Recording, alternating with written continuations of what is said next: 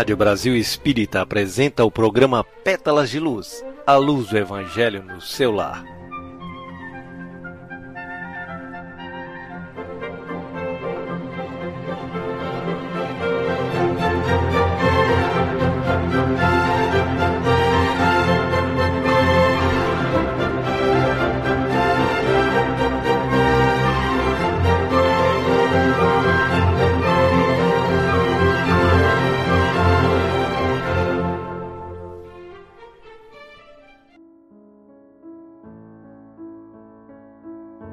Agradecemos a Deus, a Jesus e à espiritualidade, coordenadora de nossos trabalhos, pelas inspirações e as energias emanadas para nós e todos que sintonizam com o nosso programa.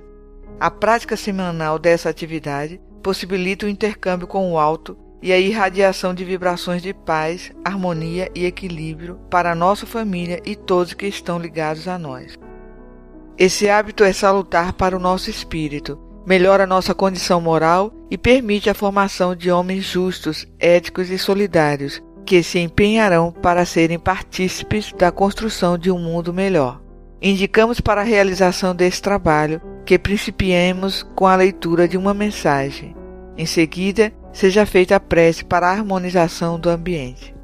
Após essa etapa, faz-se a leitura de uma passagem do Evangelho que será lida por um dos participantes e comentada por todos os outros. Para concluir, faz-se a prece de encerramento. Quem desejar poderá colocar água para ser fluidificada e distribuída com os participantes.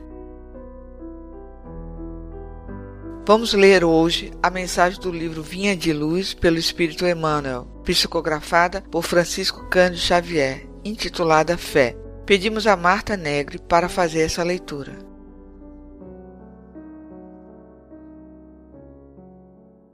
fé. Mas os cuidados deste mundo, os enganos das riquezas e as ambições de outras coisas, entrando, sufocam a palavra, que fica infrutífera.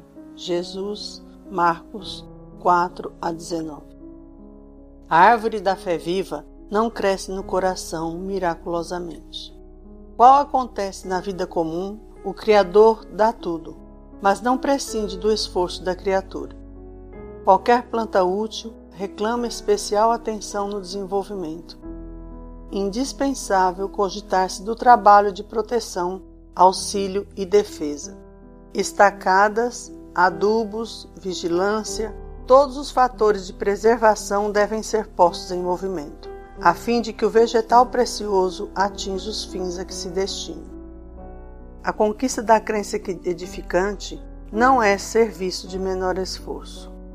A maioria das pessoas admite que a fé constitua milagrosa auréola doada a alguns espíritos privilegiados pelo favor divino. Isso tudo é um equívoco de lamentáveis consequências. A sublime virtude é construção do mundo interior em cujo desdobramento cada aprendiz funciona como orientador, engenheiro e operário de si mesmo. Não se faz possível a realização quando excessivas ansiedades terrestres, de parceria com enganos e ambições inferiores, torturam o campo íntimo à maneira vermes e malfeitores atacando a obra. A lição do Evangelho é semente viva. O coração humano é receptivo, tanto quanto a terra. É imprescindível tratar a planta divina com desvelada ternura e instinto energético de defesa. Há muitos perigos sutis contra ela quais sejam os toques dos maus livros, as opiniões ociosas, as discussões excitantes, o hábito de analisar os outros antes do autoexame. Ninguém pode, pois, uma sã consciência, transferir de modo integral a vibração da fé ao espírito alheio, porque realmente isso é a tarefa que compete a cada um. Após essa mensagem que nos chama a atenção para a necessidade de nos esforçarmos para adquirir mais fé, vamos à prece. Jesus de amor e bondade, irmão maior, sabemos há quanto tempo vem nos ensinando e quanto somos repetentes na escola da vida. Diante de nossa fraqueza moral, te rogamos misericórdia, perdão e ajuda no sentido de obtermos reforço escolar para desenvolver nossas potencialidades celestiais. Que a sombra do passado seja diluída pelo esforço do trabalho no bem. Que nosso orgulho e vaidade deem lugar à humildade e ao amor ao próximo, a fim de que possamos nos tornar aptos a servir conforme o teu Evangelho. Assim seja. Feita a preparação do ambiente, vamos à leitura do Evangelho segundo o Espiritismo, por Allan Kardec, com tradução de José Herculano Pires. Hoje faremos a leitura do capítulo 11, A Fé Transporta Montanhas. Falaremos sobre a fé humana e a divina. Item 12.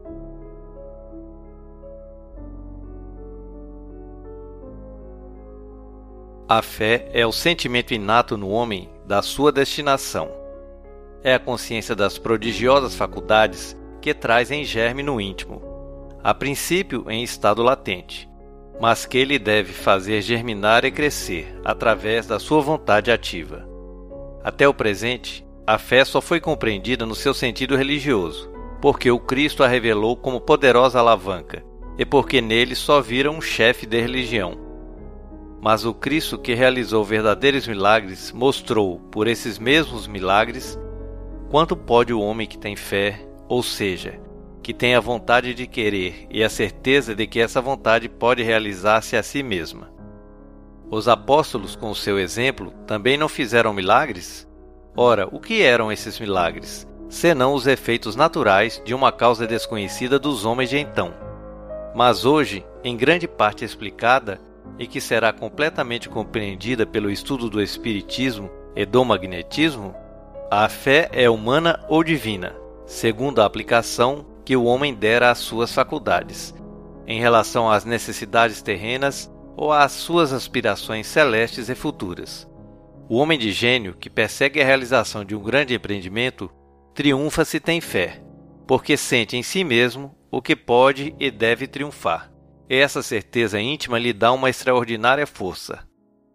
O homem de bem que, crendo no seu futuro celeste, quer preencher a sua vida com nobres e belas ações, tira da sua fé, da certeza da felicidade que o espera, a força necessária.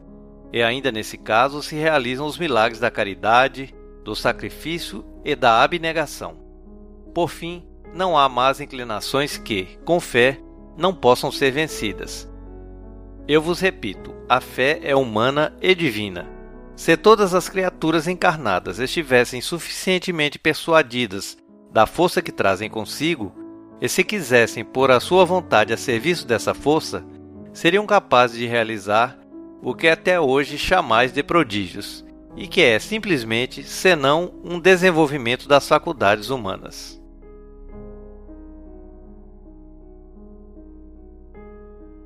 Nos fala a passagem evangélica sobre a fé, sentimento existente no interior de todos nós. Porém, esse sentimento é como semente que precisa de cultivo, dedicação e empenho. Deus nos concede toda a matéria-prima para que façamos a nossa morada de paz e alegria, mas com nosso próprio esforço. Assim, como toda semente para florescer precisa de cuidados especiais, para desenvolvermos o sentimento da fé, também necessitamos do trabalho no bem, da perseverança, do conhecimento e vigilância. Mesmo aqueles que dizem não possuir religião pressentem a existência de um ser superior, criador do universo. Entretanto, o orgulho bloqueia a capacidade de sentir a presença de Deus, e devido ao livre-arbítrio, o homem faz suas próprias escolhas, boas ou ruins. Ou seja, será boa quando se rende às evidências, e ruins quando ignora sua essência divina por comodismo e egoísmo. Assim, sem espírito de observação, o materialista se volta para si mesmo, esquecendo de mirar a natureza e ver a perfeição de sua engenharia.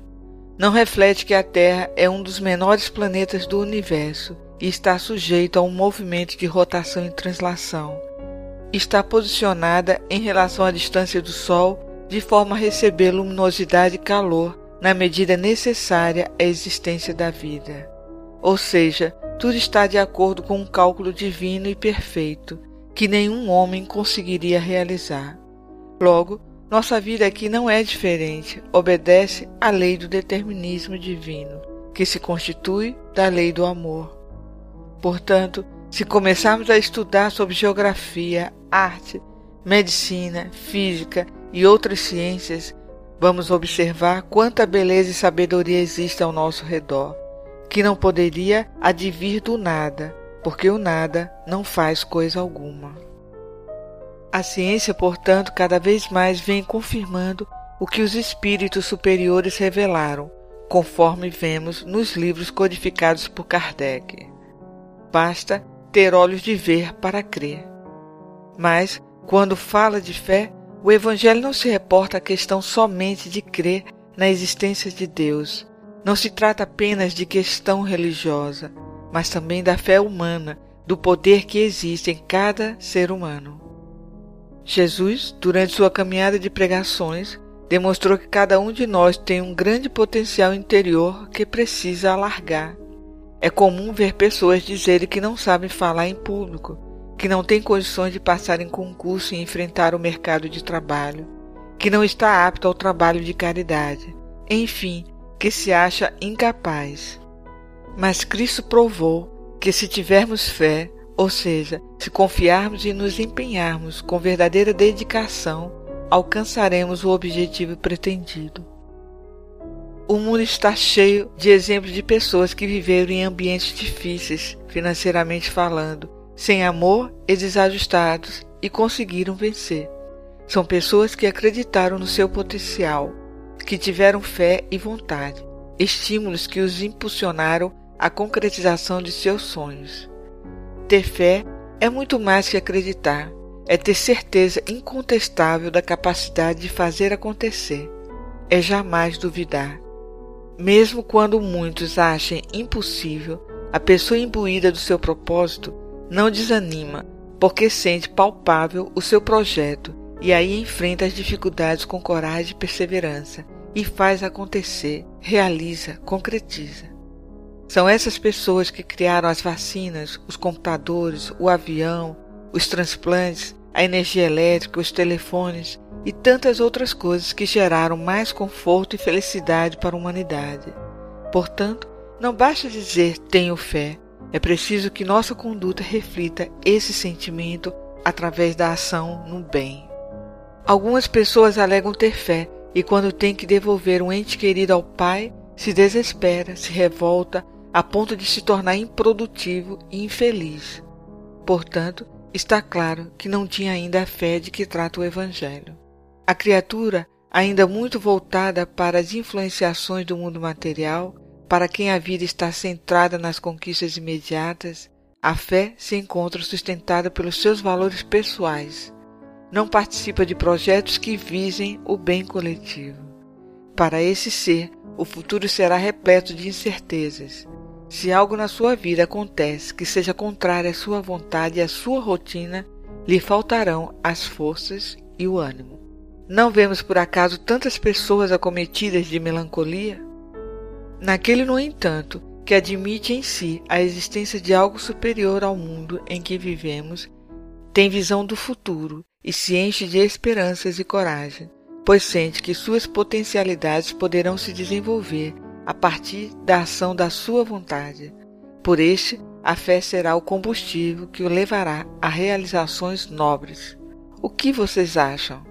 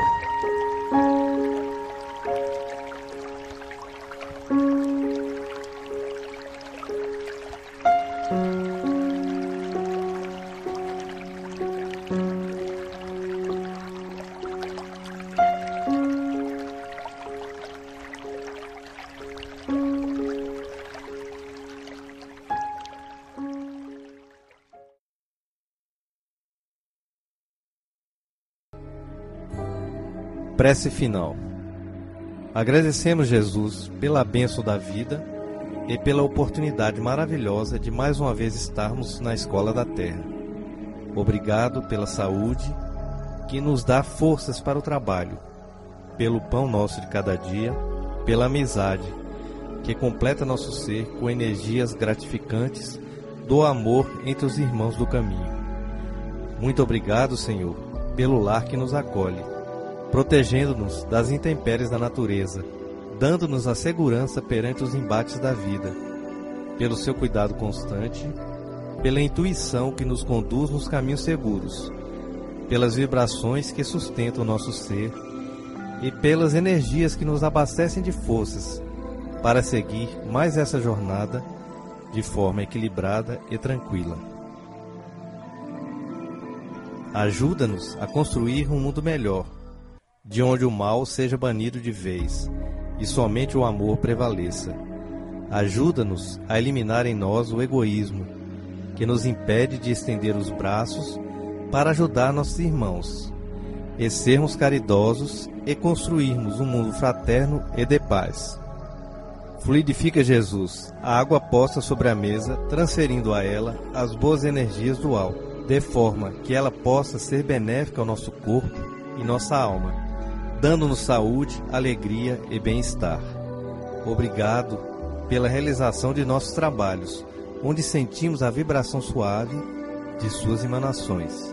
Agradecemos ainda pelos nossos irmãos que compartilharam essa missão conosco no dia de hoje, com suas vibrações amoráveis. Possam todos receber, neste momento, partículas dessa força de luz. Que esta paz que nos está sendo dada possa nos fortalecer para prosseguirmos em nossas jornadas no dia de amanhã, com fé, esperança, coragem e alegria. Que assim seja.